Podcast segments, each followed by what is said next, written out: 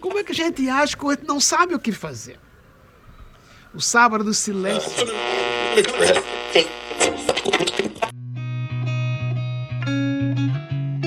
Olá você, seja muito bem-vindo a mais um episódio do podcast do MJ. E hoje nós teremos o quadro do Converse com o Pastor. E para isso, nós teremos dois convidados muito especiais. Além do nosso pastor, é claro, o Lucas, também teremos Marcos Fala pessoal, tudo certo? e Rafael Pavanelli. Fala, gente, tranquilo. Então, primeiramente, pedir para vocês se apresentarem. E aí, Lucas, tudo certo? Eu acho que o pessoal já te conhece, mas sempre é bom reforçar. Tudo certo, prazer gigante a gente tá começando esse projeto junto, ainda mais com a mesa tão bonita, exceção do Marcão. Olha só, vou desligar tudo.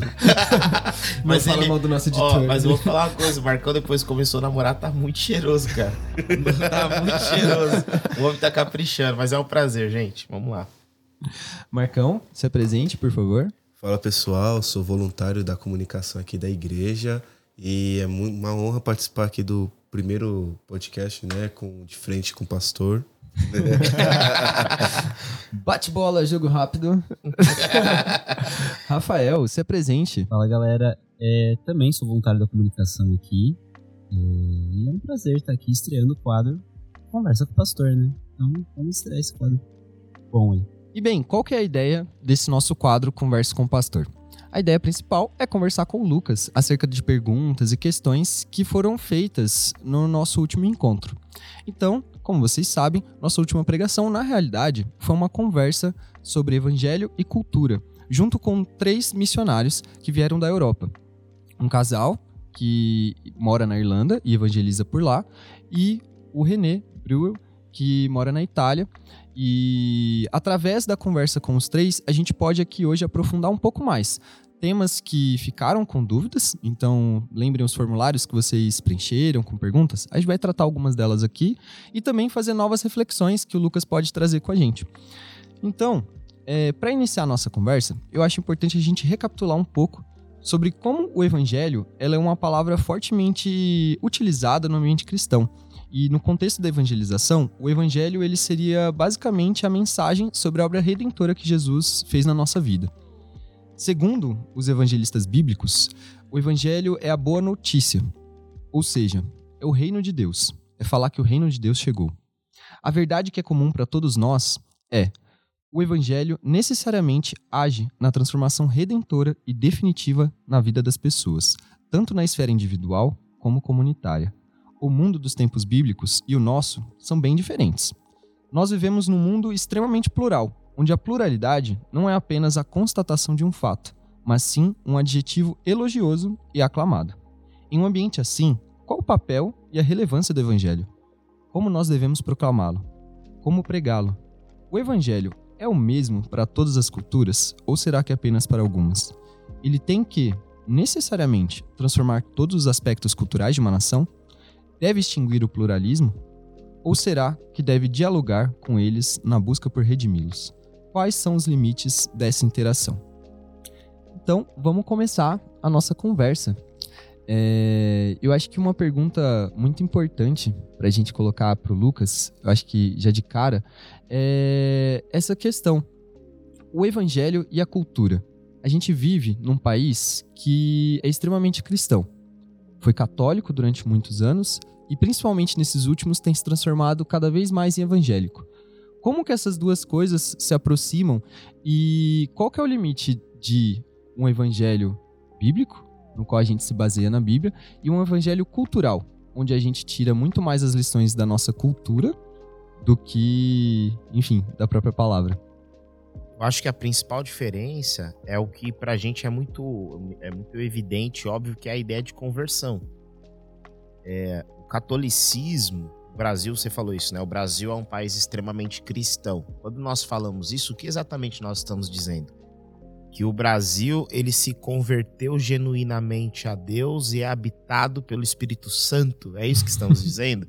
Ou será que estamos dizendo que nós somos um país aculturado a partir da, da fé cristã ou de uma conduta, de uma experiência cultural a partir da- das colonizações, etc., com a fé cristã. O que é que nós estamos dizendo quando dizemos que o Brasil é um país cristão? Então, qual que é a grande diferença?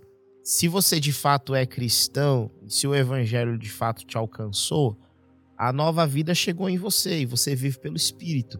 É o que o apóstolo Paulo ensina do não mais eu, mas agora Cristo vive em mim. Agora, se você teve uma- apenas uma experiência cultural, você pode viver todas as experiências e os rituais religiosos cristãos sem necessariamente ter a habitação do Espírito, sem ter nascido de novo e sem poder dizer que não vivo mais eu, mas agora Cristo vive em mim. Uma coisa que é bem interessante é que o Evangelho de Jesus, é, é, durante as pregações do Evangelho de Jesus, coisas que ficam claras da Bíblia são que Jesus disse que agora não existiria mais um lugar sagrado, ou seja, o templo não seria lugar de culto, mas ele busca adoradores que adoram o Espírito em verdade. Ele disse que não existiam mais pessoas sagradas, porque os sacerdotes iam cair, cada um agora ia ser sacerdote de si mesmo, sacerdócio universal de todos os santos, e não haveria mais o dia sagrado, porque ah, o, o, o homem não foi feito para o sábado, mas sim o sábado para o homem. Então Jesus Cristo ele diz o quê? A religião deixa de existir. É a queda da religião. O evangelho é a superação da religião. É a queda da religião para o nascimento de um novo movimento, de uma nova experiência. O que, que a gente fez? A gente definiu mais uma vez um dia sagrado, um lugar sagrado e as pessoas sagradas. Nós reestruturamos uma religião depois que Jesus Cristo ele derrubou, ele declarou o evangelho como uma superação da religião. Se essas coisas, se o lugar sagrado, as pessoas que nós consideramos, entre aspas, né, sagrados, vocacionados, pastores, missionários e etc., ah, e esse dia, que é geralmente o domingo, para pelo menos para nós evangélicos é o domingo, se nós usarmos isso como uma plataforma para sermos ensinados, para adorarmos em comunidade, para uma experiência viva e orgânica, tá tudo certo, não tem problema nenhum. Agora, se nós fizermos disso um ritual, como era feito antigamente, a gente está retrocedendo no ensino de Jesus. Eu acho que essa é a grande diferença, se isso é ritualístico e cultural, ou se de fato é promovido por uma transformação do espírito. Diga, Marcos. É, querendo aproveitar esse assunto, ontem eu e os amigos estávamos debatendo sobre isso, pastor.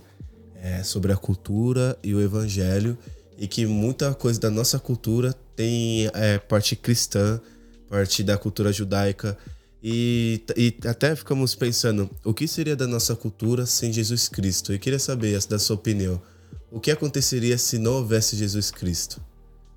Nossa cultura seria como? Olha, sinceramente, eu não faço a menor ideia. são, são dois mil anos de história é, que nós temos a, a- essa marca da encarnação de Jesus que não muda só a cultura brasileira, mas transforma a história. É uma história antes de Cristo, uma história depois de Cristo.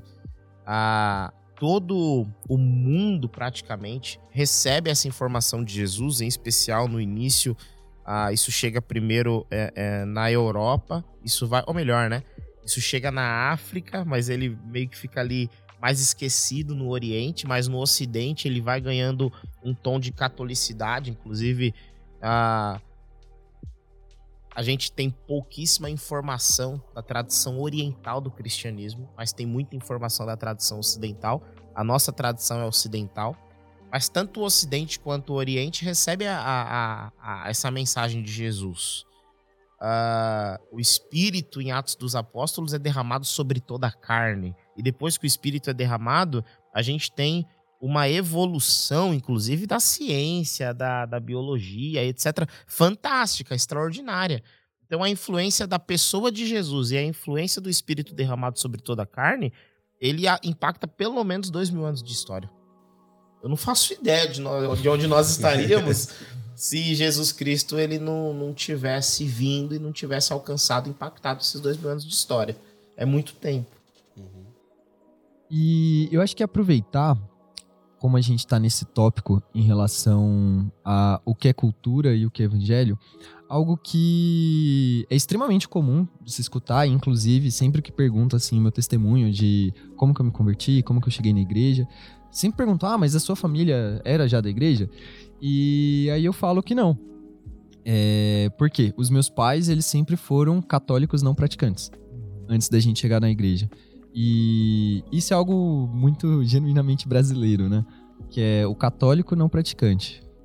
Tá, mas se você é católico, você não pratica. E hoje, inclusive, no último censo, a gente tem uma nova vertente, que é o evangélico não praticante. É, o que é até um dissenso, né? Porque quando você virava, antigamente, quando você virava evangélico, quando você se convertia, você automaticamente deixava de ser católico. E hoje em dia, não. São famílias que já nascem, né, num berço evangélico e têm a- os ritos, têm as práticas, mas até podem crer em Deus, mas vivem como se Deus não existisse. E eu acho que talvez esse seja o ponto, assim, é, da dificuldade de conseguir separar o que o que é o nascido de novo, o que é o convertido e o que é só o, o crente não praticante no nosso país. Porque quando você vai explicar para as pessoas, geralmente elas falam assim, não, mas a criação de todo mundo é cristã. É. Mas o, o que é esse cristão que ela tá se referindo? É o cristão da Bíblia? Catar um adendo na sua questão, porque Claro. você falou do que as pessoas falam que creem, né? O eu mais vejo são pessoas falarem nem que creem. Eu acredito em Deus. Hum. Eu acho que existe uma coisa levemente diferente no crer, no acreditar. Uhum. Acreditar, eu posso acreditar em qualquer coisa, eu acredito. Mas crer, eu acho que exige mais, mais fé. Você depende daquilo, não é somente você acreditar, ah, acredito em Deus. Ah, ok, então as pessoas que não são praticantes, como você colocou, são aquelas que dizem que acreditam em Deus. Então elas não precisam viver a, a, a verdade do Evangelho totalmente, estar na igreja, conviver com aquilo, ter aquela coisa diária com Deus, aquela relação. Elas simplesmente acreditam e acham que isso tá, tá bom. Basta isso. Eu acho que elas não têm essa, essa, esse conhecimento todo, essa necessidade. É, e eu penso assim, quando a gente fala de um cristão, é, de um cristão não, de um católico ou de um evangélico não praticante, o que a gente está falando, de novo, é de uma religião. Uhum. Nós não estamos falando do evangelho. É impossível ser um cristão não praticante. Agora, dá pra ser um evangélico não praticante. Dá pra ser um católico não praticante. Agora, um cristão não praticante é impossível. É a mesma coisa que eu falar assim: eu sou um atleta não, não praticante.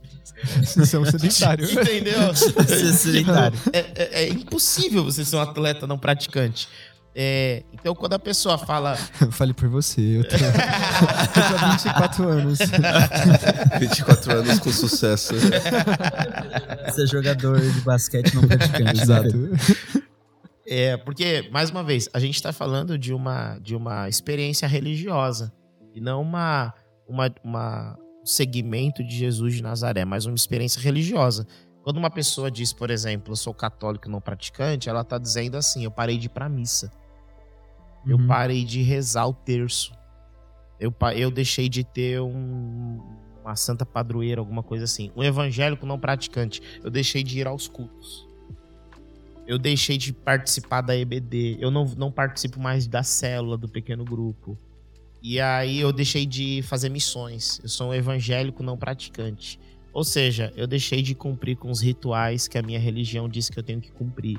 Eu deixei de cumprir com as tarefas que a minha religião diz que eu, que eu tenho que cumprir. Agora, é, como é que dá pra pessoa dizer assim, mas você continua sendo evangélica? Sim, eu só não pratico. Você continua sendo cristã? Sim, eu só não pratico. Por que, que ela diz isso? E aqui eu uso o Jacques Ellul. O Jacques Ellul, ele disse uma coisa que eu achei fantástica. Ele falou assim: a minha fé não é aquilo em que acredito. A minha fé não é aquilo em que acredito. Ele diz o seguinte: aquilo que eu acredito está no campo das crenças. Ou seja, eu posso acreditar nas doutrinas da fé cristã sem ser de fato um cristão, sem aquilo impactar a minha vida.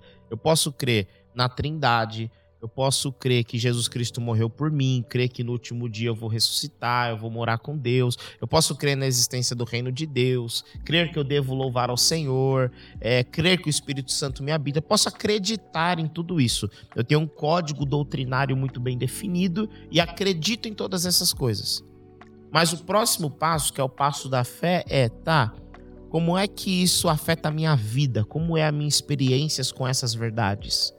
Porque se eu não tenho uma experiência efetiva, afetiva com essas realidades, e isso transforma a minha segunda, a minha terça, o meu dia a dia, eu estou apenas na, no campo da crença, eu não estou no campo da fé. Se eu digo, por exemplo, eu creio é, que a oração muda o mundo, é diferente de eu dizer que eu oro todos os dias para mudar o mundo. Eu dizer que eu creio na Trindade é diferente de eu reverenciar a Deus, adorá-lo, adorar a Santa Trindade. É diferente. Então, crer está no campo das minhas crenças, assim como a gente pode acreditar em, questões folclóricas, por exemplo. Eu, eu creio na existência do Saci Pererê. Tá. Como é que isso muda a sua realidade? Como é que isso impacta os seus dias? Como que isso muda a sua experiência? De forma alguma, só uma crença. Agora a fé não. A fé necessariamente ela tem que me colocar em movimento. Inclusive o texto de Hebreus, ele diz isso, eu acho fantástico. O, a galeria dos heróis da fé, ele começa assim: é, Abel, é, pela fé, Abel, e ele fala uma ação. Pela fé, Noé, e ele fala uma ação. Pela fé, Abraão, e ele fala uma ação. O que ele está dizendo é: pela fé nós nos movimentamos. Pela fé nós não ficamos aqui sentados dizendo, ah, nós cremos sim, a gente participa dos cultos sim. Não, pela fé eu me movimento, pela fé eu pratico, pela fé eu caminho, pela fé eu construo uma arca, pela fé eu saio da minha terra e vou para outra terra, pela fé eu vou da ZL para Zona Sul, pela fé, sabe? Tem que ter movimento. É, eu acho que essa é a grande diferença da crença e da fé. Diga, Marcão. Ó, já vou puxar para uma das perguntas que o pessoal Boa. fez. Boa. É, aproveitando sobre isso, ser cristão, que seja praticante, na minha opinião, não tem como ser cristão não praticante, é algo uhum. meio fora do que se, do contexto. Mas, enfim, a questão é como ser de Jesus trabalhando, convivendo em um lugar que as pessoas não são. Olha, eu acho que essa é a experiência da vida da gente, né? Da maioria dos cristãos. Tem um texto que o apóstolo Paulo diz, agora eu não lembro se é 1 Coríntios 6 ou 7. Ele diz assim: é, Não ande com imorais, com alcoólatras, com adúlteros, com gente que não presta, se essas pessoas se autodeclararem cristãs. Da igreja. Olha que engraçado isso. E ele ainda fala assim: Eu não digo esses que são assim e são do mundo. Eu falo com os cristãos. Olha que doido que Paulo está falando. Se um sujeito diz que é da sua comunidade de fé, tem a mesma fé que você, mas é um imoral, ele não presta, é um, um, um, um alcoólatra, um idólatra, uma idólatra, e não está buscando transformação, é picareta mesmo. Tem gente que é picareta. Não caminhe com essa pessoa. Abandone-a.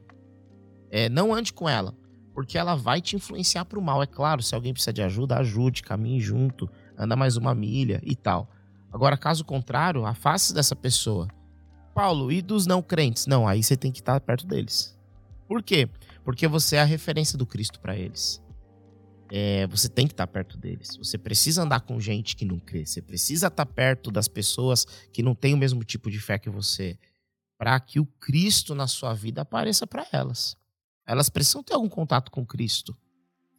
Uh, Jesus Cristo ele diz uma coisa quando ele ora, ele fala assim: Pai, eu não peço que o Senhor os livre do mundo, mas peço que o Senhor os livre do maligno. O que ele está dizendo é: não peço que o Senhor os livre dessas realidades, desses maus contingentes do mundo, das maldades das pessoas, a, da, da ignorância, a, essas, entre aspas, né, rodas de escarnecedores. Eu peço que o Senhor os livre do maligno, ou seja, que o Senhor os livre de serem contaminados por esse movimento mundano que o Senhor os livre deles se tornarem aquilo que vai contra o que eles decidiram crer, com quem eles decidiram andar. Isso eu peço. Livres do maligno. Agora, ah, o pecado, o mal, etc., isso sempre vai estar no mundo. O, o, que, que a gente faz? A gente caminha com Jesus, no meio dessas pessoas. Igual Jesus fez. Qual era o grande choque dos religiosos com Jesus no tempo que Jesus viveu na Terra? É que Jesus não queria andar com os religiosos. Ele queria andar com gente que não prestava. E as pessoas que não prestavam ficavam encantadas com Jesus. Encantadas, absolutamente encantadas. É, nós não precisamos ser libertos do mundo, nós precisamos ser libertos do maligno. Inclusive, no gancho dessa, dessa questão, é, Eu acho que principalmente quando a gente tá falando em evangelização, em pregar o evangelho, em ser missão, em, em, em fazer missões, a gente precisa ter uma consciência de que a gente precisa ter um coração motivado a falar com o não crente.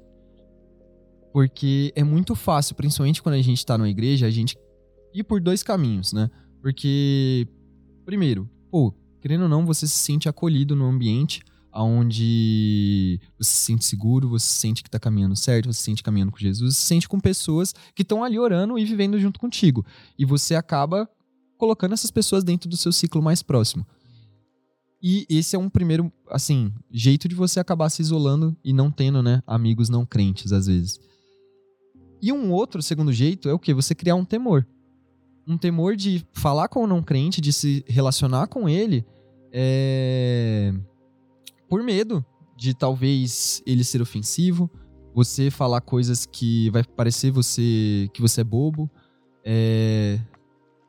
Sim, e, e eu acho que esse talvez seja um grande temor do porque às vezes a gente tem medo de evangelizar. E esse é um tópico que eu acho que é importante a gente tratar, porque ter amigos não crentes é importante, porque pelo menos eu acredito que o modelo mais saudável de evangelização não necessário. Bom, tem gente que chega por campanhas evangelísticas, né? De, sei lá, entregar o panfletinho ou fazer um mutirão tal. Tem gente que acontece. Mas eu acho que o jeito mais prático, e foi o que aconteceu comigo, é através de amizades. E amizades sinceras. Inclusive, eu acho que as maiores evangelizadoras que existem no mundo são as mães dos amigos. Porque geralmente é as mães dos amigos que insistem pra, tipo, não, fulano, vai lá na igreja junto com. chama seu amigo pra ir pra igreja. É, chama seu amigo pra ir pra igreja. E isso aconteceu comigo, aconteceu na minha vida. E se a gente não se dispõe a falar com um não crente, se a gente não se dispõe a ter amizade, a sentar à mesa, a conversar, assim como Jesus fez, como que a gente vai alcançar as pessoas que estão no mundo? Sabe? É, eu, eu sinto hoje que as pessoas estão cansadas dos discursos. Não só dos nossos. As pessoas estão bem cansadas de discurso. Elas querem. Elas querem relação. Uhum. Elas querem ver se esse discurso teu ecoa na tua vida. Como é que a gente mostra isso, né? Na relação, na convivência. É, você falou uma coisa interessante sobre as amizades, né, não cristãs. Jesus Cristo ele andava com todo tipo de gente, todo tipo. Inclusive as piores estavam lá perto dele, pelo que os evangelhos relatam. Ah, mas ele tinha os seus amigos. Os seus amigos, os amigos assim, o núcleo duro das amizades de Jesus eram seus doze discípulos. Em especial três, Pedro, Tiago e João. Se a gente fosse uhum. selecionar um ainda mais próximo, Pedro, é, Jesus Cristo a, a, a, sua roda de amizades mais profundas eram pessoas que estavam num caminho similar ao caminho dele. Inclusive, é aí que as amizades acontecem. O C.S. Lewis, quando ele fala a respeito das amizades, ele diz assim que é um amigo é alguém que você, no meio da estrada, indo para um determinado lugar, você encontra. Por quê? Porque ele uhum. também está indo para esse lugar. E aí vocês percebem que é melhor caminhar, caminharem, os dois caminharem juntos do que sozinhos. E aí ali você constrói uma amizade. Então a questão do propósito, de para onde eu tô indo, do que eu creio, é importante para a relação de amizade. É, os melhores amigos, os amigos mais profundos e legítimos, eu acho que é importante que eles sejam cristãos. Agora, uhum. é, você vai jogar bola, você vai pro teu trabalho, você vai, sei lá, dar um rolê com a galera, você vai no Hop Hard, sei lá. E aí você vai fazer o quê? Se isolar de todo mundo que não é crente e tal. Aí a gente tá voltando no Antigo Testamento, né? Que Deus dizia, uhum. não se misture com outros povos. É tipo assim, é, senão você vai se contaminar. No Novo Testamento, o que acontece é que quando Jesus conversa com outros povos, ele não é contaminado. Na verdade, ele santifica os outros povos. Esse movimento é muito bonito, ó. percebam bem isso. Uhum. Antigo Testamento, tá? Se eu me relaciono com outros povos, eu sou contaminado pela imoralidade deles. Se, por exemplo, um homem tocasse numa mulher que estivesse impura, por questão, por exemplo, de menstruação, considerada impura, ele se tornava impuro. Vem o Novo Testamento, aparece Jesus. Jesus vai e conversa com uma mulher samaritana. Ele não fica impuro, essa mulher que é purificada se torna uma missionária. Vem uma mulher com fluxo de, de sangue e toca em Jesus. Jesus não fica impuro, essa mulher é purificada. O movimento ele se inverte. E a partir do momento que nós temos o Espírito Santo de Deus em nós, esse movimento também se inverte para nós. Não é, não somos nós que nos tornamos impuros na relação com os não crentes. Eles são purificados, eles são santificados. A nossa presença, a nossa relação precisa trazer algum bem para esse mundo. Uhum. Eu acho que no, no gancho eu queria aproveitar para voltar um pouco é, pro, pro nosso papo que a gente teve no culto uhum. sobre é, missões, né? Evangelho e cultura, que é quando a gente entra em contato com o outro, a gente purifica. E principalmente quando a gente está falando em missionários, é, a gente vive hoje uma questão no nosso país que é, por exemplo, relacionado à questão indígena. Então, por exemplo, quando o missionário ele vai pregar para povos indígenas, povos diferentes, a gente pode falar em assassinato cultural nesse processo de purificação? Boa pergunta. Muito boa e importante. Eu não, eu não, eu não vou falar, assim, especificamente da questão indígena. Vou falar de uma forma mais aberta sobre essa questão do assassinato cultural. E para isso eu quero lembrar, lembrar do principal movimento de evangelização que já existiu na história, e é o texto de Atos dos Apóstolos. Em Atos dos Apóstolos, a igreja ela está nascendo e os apóstolos fazem um grande trabalho de evangelização. E ali acontece uma coisa interessante. Os judeus, até então, eles eram o povo de Deus, uh, mas Deus também era Deus de um povo. Ou seja, só era possível ser de Yahweh, pertencer a Yahweh, se você fosse um judeu. Se você não fosse um judeu, era impossível pertencer a ele. Deus tinha um povo, mas esse povo também tinha um Deus. Contra os outros deuses dos outros povos. E como esse Deus gosta de ser adorado? Você precisa ler Levítico e aí você vai entender como ele gosta de ser adorado. Quais são as regras que esse Deus ele tem para a vida, regras de conduta? Você vai precisar ler o Êxodo, você vai precisar ler Deuteronômio, para entender como é que esse, esse Deus gosta de ser adorado. Quem é esse Deus? Você vai precisar ler o Gênesis, vai precisar ler o Êxodo para entender quem é esse Deus. A revelação ela tá ali, a lei está ali, os rituais estão ali, os cerimoniais estão ali. O povo judeu é o povo que carrega a revelação de um Deus. E aí no Novo Testamento acontece um movimento extremamente brusco de que esse Deus, que era de apenas um povo, se torna Deus de todos os povos. E esse povo, ele não conseguia entender é, que ele pertencia a Deus, mas Deus não pertencia a ele. Ele se achava, em alguma medida, também dono de Deus. E a gente tem que ter clareza disso. Isso que eu tô falando é bem importante. Deus nos tem. Nós somos dele, propriedade dele. Mas Deus não é nossa propriedade. Nós não temos a Deus enquanto propriedade. Mas na cabeça de um judeu acontecia isso. Eles eram povo de Deus, mas Deus era deles. Deus era uma propriedade exclusiva deles. E aí aparece Jesus Cristo, e Jesus Cristo ele já começa um caminho meio esquisito, que ele vai falar com a samaritana. Depois ele atende uma mulher, uma mulher Fenícia. ele começa a dialogar com outros povos ele começa a atender outras necessidades de, de outra gente. E aí vem Atos dos Apóstolos, que é onde isso explode. Por quê? Deus sobe aos Jesus Cristo, ele sobe aos céus, o Espírito Santo é derramado e os apóstolos começam a evangelizar. E eles começam a evangelizar gente que não é judeu. Eles começam a evangelizar os gentios. Os gentios não têm informação da revelação, eles não têm o Gênesis, eles não têm as leis levíticas, eles não sabem nada sobre a circuncisão, eles não conhecem Abraão, eles não conhecem esse Deus dos judeus, eles não sabem nada sobre lei, eles não conhecem nada dessa história. Mas Deus os aceitou e, como sinal de aceitação, derramou sobre eles o Espírito. Olha como isso é fantástico. Quando o espírito entra em um gentil, a, pessoa, a primeira pessoa que, que vê isso acontecer e se assusta é Pedro.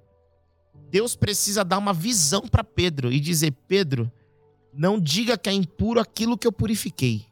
Ele precisa mostrar, assim, é, abrir a janela e escancarar. Pedro, vai acontecer uma parada que você vai achar que é impura. Mas você não pode dizer que é impuro, porque eu estou purificando o que está acontecendo ali. Não diga que é impuro aquilo que eu estou purificando. E o que acontece? Gentios que não têm essa revelação dos judeus se convertem. O Espírito é derramado como um sinal de que Deus os aceitou, Deus os recebeu, Deus os acolheu. Imagina a cabeça de um judeu que acha que Deus é propriedade dele e ele é propriedade de Deus. E Deus é Deus de um povo, vendo Deus se tornar Deus de todos os povos ali. Começa uma grande discussão. Qual é a grande discussão que começa na igreja? E agora? Deus ele está dando um sinal claro de que está aceitando não judeus, está aceitando gentios. Que sinal? O derramamento do seu espírito. Deus me deu, inclusive, uma revelação, Pedro disse. Ele disse para eu não dizer que é impuro aquilo que ele purificou. E agora, o que a gente vai fazer com essa gente? A gente fala para eles que é Jesus, é o Espírito e a circuncisão que salva?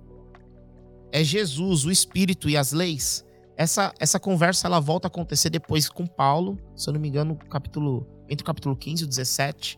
Volta a acontecer com Paulo.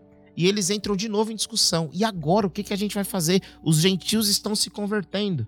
Eles precisam se tornar judeus para serem povo de Deus? Ou seja, eles precisam passar pela circuncisão? Eles precisam seguir as leis?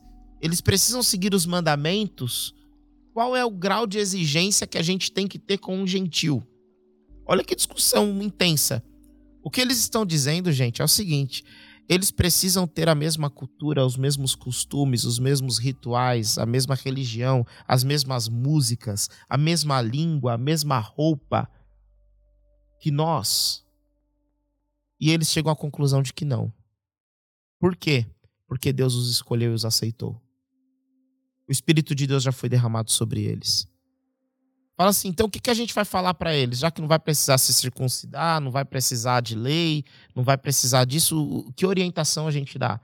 Aí ele fala assim, ó, fala para eles o seguinte, que eles precisam é, é, se, é, se protegerem da imoralidade sexual em especial, mas da imoralidade e não comer carne sacrificada aos ídolos. Só isso, só isso. Olha, olha como isso é profundo. Aí vem o apóstolo Paulo, mais uma vez o Paulo. Eu tenho uma crise com quem não gosta do Paulo, porque eu tenho uns amigos que teólogos e tal que falam: "Pô, o Paulo era mal fundamentalista". Não era, cara, não era. O Paulo ele tinha uma sagacidade, um raciocínio fantástico. E aí o apóstolo Paulo chega em Romanos e olha só o que ele diz: Existem algumas pessoas que acham que guardar um dia da semana os purifica. Existem outros que entendem que não precisa guardar esse dia da semana para ser purificado. Cada um faça conforme a sua própria consciência. E se a sua consciência te condena naquilo que você faz, você peca. Se a sua consciência não condena naquilo que você faz, você não peca. Olha o que o Paulo está fazendo. Gente, esses movimentos da Bíblia são fantásticos. É que a gente não lê a Bíblia considerando essas coisas. Mas olha que movimento fantástico. O sábado, gente, não é uma questão cultural, é uma questão da lei. A lei. Nos dez, um dos dez mandamentos é guarde o sábado. E o Paulo está dizendo: quem acha que não precisa guardar, não precisa. Olha, olha o tamanho disso. Ele está dizendo: quem não quer seguir a lei nesse ponto, não precisa. Por que, que eu estou dizendo tudo isso? Porque a grande discussão que está acontecendo ali é: eles não têm o mesmo tipo de vida que nós, a mesma cultura, a mesma linguagem, a mesma revelação, etc. O que é que nós exigiremos deles? E o Paulo e a igreja chegam a uma conclusão: nada, porque Deus os aceitou e eles precisam viver pelo Espírito. Tem alguma orientação? Ah, imoralidade sexual não é legal. E, obviamente, e fala para eles também não se contaminarem lá com as comidas, não comer as comidas sacrificadas aos ídolos. Inclusive que depois em Coríntios, Paulo ele fala assim, né, não come naquelas. Ele, ele deixa claro assim, não come para não escandalizar alguém que pode ficar chocado e tal, mas assim, que essa carne não faz mal para ninguém. Paulo fala isso depois em Coríntios. É, ou seja, toda essa construção para chegar aonde? O evangelho, ele alcança as culturas e ele redime as culturas naquilo que as culturas são malditas. Mas a cultura que não é por si, por si só maldita, não precisa ser redimida, os aspectos culturais que não precisam ser redimidos, não devem ser mudados é, com essa, essa pseudo-informação de que isso é evangelho. Isso é gosto do, do, do, do evangelista, entendeu? Por exemplo, tá? Agora sim entrando na questão, na questão indígena. Ah, será mesmo que tocar o birimbau? Será mesmo que isso é, é pecaminoso? Não só na questão indígena, mas pensando em Brasil. Pensando em Brasil como um todo. Será mesmo que tocar o birimbau é, tá evocando alguma entidade? Será mesmo que o tambor, a bateria, que foi durante tanto tempo recriminado dentro da igreja, de fato é, nossa, mas aí você vai tocar bateria, vai invocar. Invocar o quê, pelo amor de Deus? Será mesmo que as roupas, por que, que, por que, que os batistas até, até 30 anos atrás andavam de terno e gravata? Alguns dos nossos irmãos de outras denominações ainda usam terno e gravata. É, será mesmo que esse é um sinal de espiritualidade?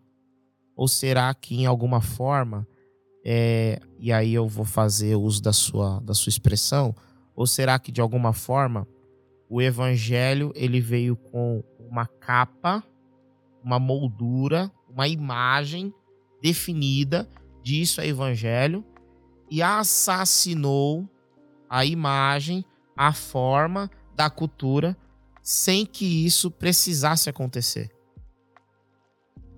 E aí que tá. Vai de, é, é, pra gente não fazer isso, porque a gente também corre risco de fazer isso. A gente vai precisar ter muita clareza do que nós estamos definindo como evangelho.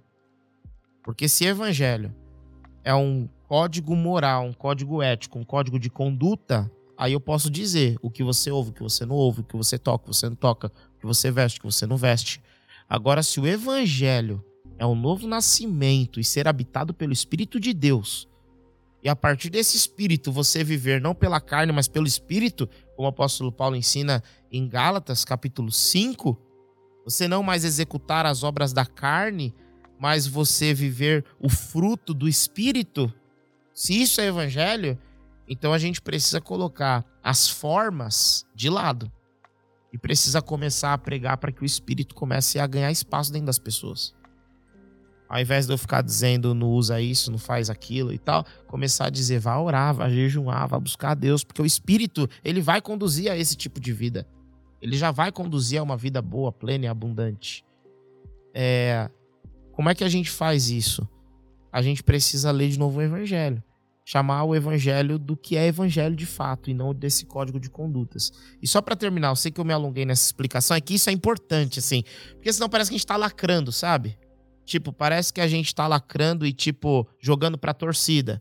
Mas não é. Existe uma construção bíblico-teológica que explica o porquê a gente não pode assassinar as culturas. É porque o Paulo ensinou isso, o Pedro ensinou isso, a igreja ensinou isso em Atos dos Apóstolos. Ah, e a gente só consegue fazer isso se nós entendermos que Deus é um Deus plural e que ele se expressa em toda e qualquer cultura e que as formas são menos importantes que os conteúdos. Por exemplo, né? Se eu vou tocar tambor ou se eu vou tocar piano clássico, é menos importante do que a minha mentalidade, a minha musicalidade para onde está me levando dentro da minha alma. Vou dar um exemplo. Agora eu encerro essa, essa resposta, de verdade. É, o Baruch, ele gravou uma música que eu achei aquilo fantástico. Ele gravou é, uma música que é até antiga de coral. Ela. Putz. Ah, lembrei. Louvor e honra, poder e glória pertencem ao nosso Deus. E aí, quando ele gravou essa música no último DVD, ele colocou dois caras no fundo, Jadiel e mais um, negros, tocando tambor na música. Tum, tum, e honra, tum, tum, e glória tum, tum, e tamborzão no fundo e tocando e tal. Aquilo nunca ia ser aceito na igreja há 30 anos. Será mesmo que o tambor é um sinal de tal? Ou será que suprimiram uma cultura que não precisava ser suprimida? E hoje nós usamos, inclusive, o tambor é, para louvar e adorar ao Senhor. E é nisso que eu digo: que a expressão de Deus é plural, nesse sentido de criatividade, de arte, de beleza. É isso que eu penso, cara. Eu penso que a gente tem que ser cuidadoso quando evangeliza para não perder uma parte muito bonita de Deus que existe em todos os povos. Pô, que resposta, hein? Caramba, pastorzão aí mandou muito bem. Inclusive ele canta, gente. Vocês repararam? Ministério do Louvor, atenção, hein? Tem mais um aí, ó, pra ser chamado. Até que ele. Pastor, eu queria aproveitar e perguntar então, como que você falou que a gente, Deus é plural, etc, e a gente tem que ver onde o nosso coração está inclinado e tudo mais. Como que a gente pode lidar com as críticas de outras pessoas que não têm e não conseguem entender essa visão, como você falou, há 30 anos atrás um tambor não seria aceito. Então como que a gente pode lidar enquanto cristãos quando a gente vai fazer nossa missão, lidar com esses comentários, o interpretador falar um assassinato cultural, você tá não sei o quê, a pessoa achar que a gente tá indo, tipo, ah, ele crê em tal, de, em tal coisa, em tal Deus ali, você não pode acabar com isso e a gente entende que Jesus é o caminho, a verdade e a vida. E como é que a gente pode fazer isso e lidar com esse tipo de comentário, sabe? Isso bombardeia a gente, principalmente a gente que é jovem, a gente é uma outra geração, isso bombardeia a gente direto, a gente pode sofrer muita, muita pressão às vezes, foi o que ele falou, a gente tem às vezes medo de falar, por conta que não vão levar a gente a sério, vão falar besteira pra gente, vão acabar acusando a gente de coisas que a gente não tá querendo fazer, a gente só quer espalhar a verdade de Jesus Cristo. Ninguém pode lidar com isso. Uhum. É, aí mais uma vez, né? Paulo de novo. Paulo tá sendo mega citado aqui hoje. Mas o Paulo ele fala em.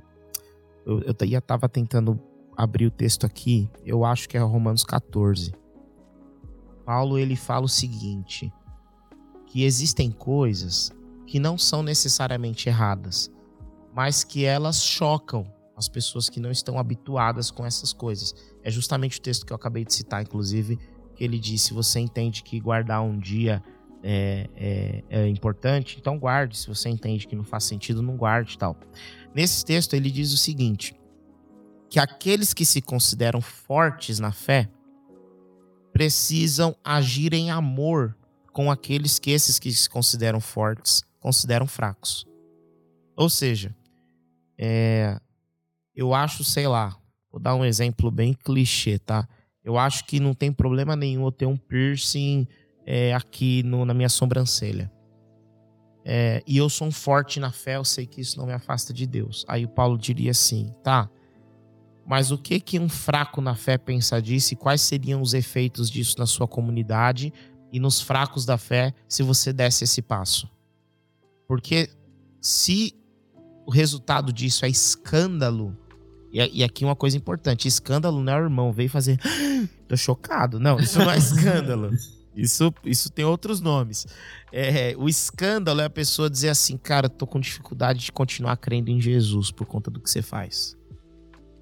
Eu tô pensando seriamente em ir embora dessa igreja porque eu não consigo lidar com isso, não consigo entender isso. Isso é escândalo. É mais forte, é mais profundo. É, se a sua ação vai produzir isso, então você, como é forte na fé, você está mais apto a amar do que o fraco. Então ame, não faça, deixe de fazer. Não porque é errado, mas porque você pode, e aqui eu cito Agostinho, você pode tudo aquilo que o amor pode. Ama e faça qualquer coisa. Uh, agora, se você é um fraco, o que o apóstolo Paulo diz para você é: seja tolerante com aquilo que o outro faz com a própria vida. O Paulo ensina o forte e o fraco. Se você é um fraco. É, é, que é difícil o fraco dizer, ah, com certeza eu sou fraco. Não. É, é, geralmente a gente acha que é o forte, né? É, todo mundo tem tendência a achar que é o forte. Todo mundo lê assim. Mas o Paulo fala assim, ó. Vou até mudar essa frase do Paulo. Que Deus me perdoe. Mas a, o que o Paulo tá dizendo é: se você tem mais dificuldades com as liberdades que os outros têm tomado e estão dizendo que não tem problema algum, uh, isso não está em nada das escrituras. É, por exemplo, você acha que é pecado porque você acha, porque você foi ensinado que é, mas você não tem amparo bíblico para dizer que o que o outro está fazendo é errado. Então tenha paciência com o outro, tolere essas diferenças e saiba de uma coisa aquilo que ele faz, o que você faz, vocês fazem diante de Deus. e Deus o julgará por aquilo que ele está fazendo. Romanos capítulo 14. Ele faz diante de Deus, ele está nas mãos de Deus, então não tente você estar no lugar de Deus e definir se isso é bem ou mal, se é certo ou errado, definir se ele está condenado ou está salvo. Não assuma o lugar de Deus. Creia que a consciência dele está diante de Deus, é Deus que vai lidar com isso.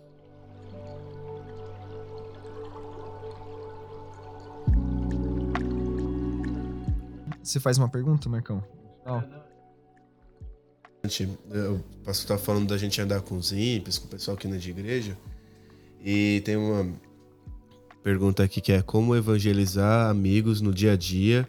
Tenho dificuldade porque muitos não levam a minha fé a sério. Uhum. Meu, eu vou contar um testemunho próprio. Trabalhei numa empresa que o- os meus amigos eram. Nenhum deles era, era evangélico, católico, sei lá. Ou era não praticante, alguma coisa desse tipo. É. E aí eu trabalhei lá e eles pô, iam pra Gandaia direto, e zoava, e aprontava. E a gente via, sabia do que os caras estavam fazendo e tal. E eu, e eu não tava, não participava. E os caras às vezes tiravam uma onda, mas geralmente respeitavam bastante. É, mas eu nunca tava, não participava e tal. E isso aca- acabava fazendo com que eu não fosse tão íntimo assim deles quanto eles eram uns dos outros. Isso rola um pouco também, né? Você nunca tá, não aparece, não participa e tal, então você afasta um pouco. É, e dois desses amigos tiveram problemas. Um teve problema no casamento. Vou contar desse em especial. Um deles teve problema no casamento. Quando ele teve problema no casamento, quem foi que ele procurou? Ele não procurou um dos amigos que tava na, na gandaia, entendeu? Ele, ele me procurou. E pra ele, eu não era um pastor. Era um cara do trabalho, um contador como qualquer outro, mas que era cristão, que ele sabia que tinha uma, uma, uma, uma caminhada com Deus, uma vida, né, até onde ele sabia, pelo menos, correta e tal. E aí ele me procurou e eu me lembro que eu saí com ele e aconselhei ele. Tive um- a gente teve uma noite de aconselhamento, cuidei dele no período que o casamento dele sim tava para morrer, era quase certo que ia morrer. E graças a Deus ele me ouviu, acolheu o que eu disse, ele tá com a esposa até hoje e tal. E aí depois disso a gente fez uma viagem, ele falou: "Cara, gostaria de entender o que você pensa sobre o evangelho". Porque quando você conversou comigo, eu não senti você com peso, sei lá, de que eu descumpri uma regra. Mas eu percebi você preocupado com a, com a reconstrução da minha relação com a minha esposa e com eu continuar com ela no meu casamento. E você explicou pra mim por que, que o meu casamento tinha que durar, sem citar um versículo bíblico. Mas eu, eu, eu falei, pô, faz sentido, meu casamento tem que ir até o fim por causa disso aí. E eu queria saber o que você crê sobre Jesus. E isso me deu abertura pra falar sobre Jesus pra ele. Então, o que, que eu penso sobre isso, né? Como evangelizar amigos? Primeiro, mantenha a tua postura, mantenha a tua conduta. No dia feliz, eles não vão querer saber de Jesus. Mas na hora que a crise chegar, eles vão te procurar. Na hora que, que a mãe adoecer. Deu, olha, gente, não tô jogando praga, não. tô falando sobre coisas que acontecem. Na hora que alguém adoecer, na hora que o casamento pegar fogo, na hora que a depressão vier, pode ter certeza, é você que eles vão procurar porque eles precisam de algo que não tá aqui, não tá no dia a dia, não tá nos livros, na economia, na sei lá o que, tá na fé. E nesse dia, uma. não perca a oportunidade de falar do que você crê. Tem uma frase do René Padilha, acho que eu vou falar essa frase várias vezes nos outros podcasts também. René Padilha é praticamente o pai da missão na América Latina, que é em especial a missão integral. E ele diz assim que missão é ação que exige explicação. A sua vida precisa ter alguma ação que, que credibilize aquilo que você vai dizer, que gere uma pergunta na cabeça das pessoas. É uma ação, é um tipo de vida, é uma conduta, é um serviço que a outra pessoa diz não faz sentido você fazer o que está fazendo. Não faz sentido você ser fiel à tua esposa onde ninguém é. Não faz sentido você não querer pegar todo mundo, mas ficar aí se guardando pra namorar, onde tá todo mundo pegando todo mundo. Não faz sentido você não ir pro rolê e ficar bem louco igual nós e ficar ali na sua. Não faz sentido você pegar dinheiro e dar pra mim quando eu não consigo pagar uma faculdade. Não faz sentido isso. Não existe almoço grátis. Por que, que você faz isso? Missão é uma ação que exige uma explicação. A pessoa vai te perguntar. cedo ou tarde a pergunta vem. E aí é hora de você explicar o porquê. E bem pessoal, com essa última pergunta, a gente vai finalizando nosso primeiro podcast com o quadro Conversa com o Pastor. E ainda temos muitas perguntas aqui que a gente não leu, que foram feitas no último culto. E no próximo MJ, no dia 22 de julho, nós também teremos mais uma conversa é, dentro desse tópico sobre missões. Então, venha ao culto, participe, faça mais perguntas, que a gente vai ter esse quadro de novo para continuar respondendo as perguntas que vocês mandaram. E caso surja mais alguma enquanto você estava escutando esse programa, também fique à vontade, pode mandar lá no Instagram, que a gente vai estar tá disposto a te ouvir. Bom, recadinho final? Obrigado. Obrigado para vocês que estão aqui. Valeu você que chegou até aqui no podcast, está ouvindo a gente. Ah, eu estou bem contente com a realização desse primeiro episódio. Espero que venham muitos outros aí pela frente. Quero agradecer o convite do pastor e do Pedro e também do nosso amigo Gaba, que não se encontra presente nesse episódio, mas que, se for da vontade de Deus, no próximo ele esteja presente. Amém. Amém agradecer pela oportunidade de estar aqui, né, conversando com vocês. Aprendi bastante coisa, hoje eu fiquei mais, mais quieto, ouvindo, aprendi bastante coisa. Agradecer ao pastor, Pedrão, nosso querido amigo Gaba, que tá faltando aí, estamos com saudade, meu amigo. Gente, eu desculpa de falar de novo, mas é, a gente precisa falar do Gabriel, esqueci de falar dele. Sim. Esse projeto é um projeto que quem está encabeçando é o Pedro e o Gabriel e o Gabriel tá se recuperando de uma cirurgia. Continuem orando por ele. Tenho certeza que ele queria estar tá aqui. Eu queria também que ele tivesse aqui. É, então continue orando por ele. O Gabriel é um cara fantástico. Gabriel, obrigado. Esse projeto faz parte da sua trajetória também. Você é parte disso. Somos Gaba Lovers. e com isso, nós finalizamos nosso podcast. Não esqueça, curta, compartilhe, mande para seus amigos. Inclusive, nós ainda não temos um nome oficial, ainda é só podcast do MJ. Então, se você tiver uma ideia de um nome criativo, pode mandar pra gente. Lembrando, pode crente, é, Crentecast, é, Tudo com cast. É, Jesus Já Talk. usaram, tá bom? Jesus Fora Talk. de cogitação. Jesus Talk.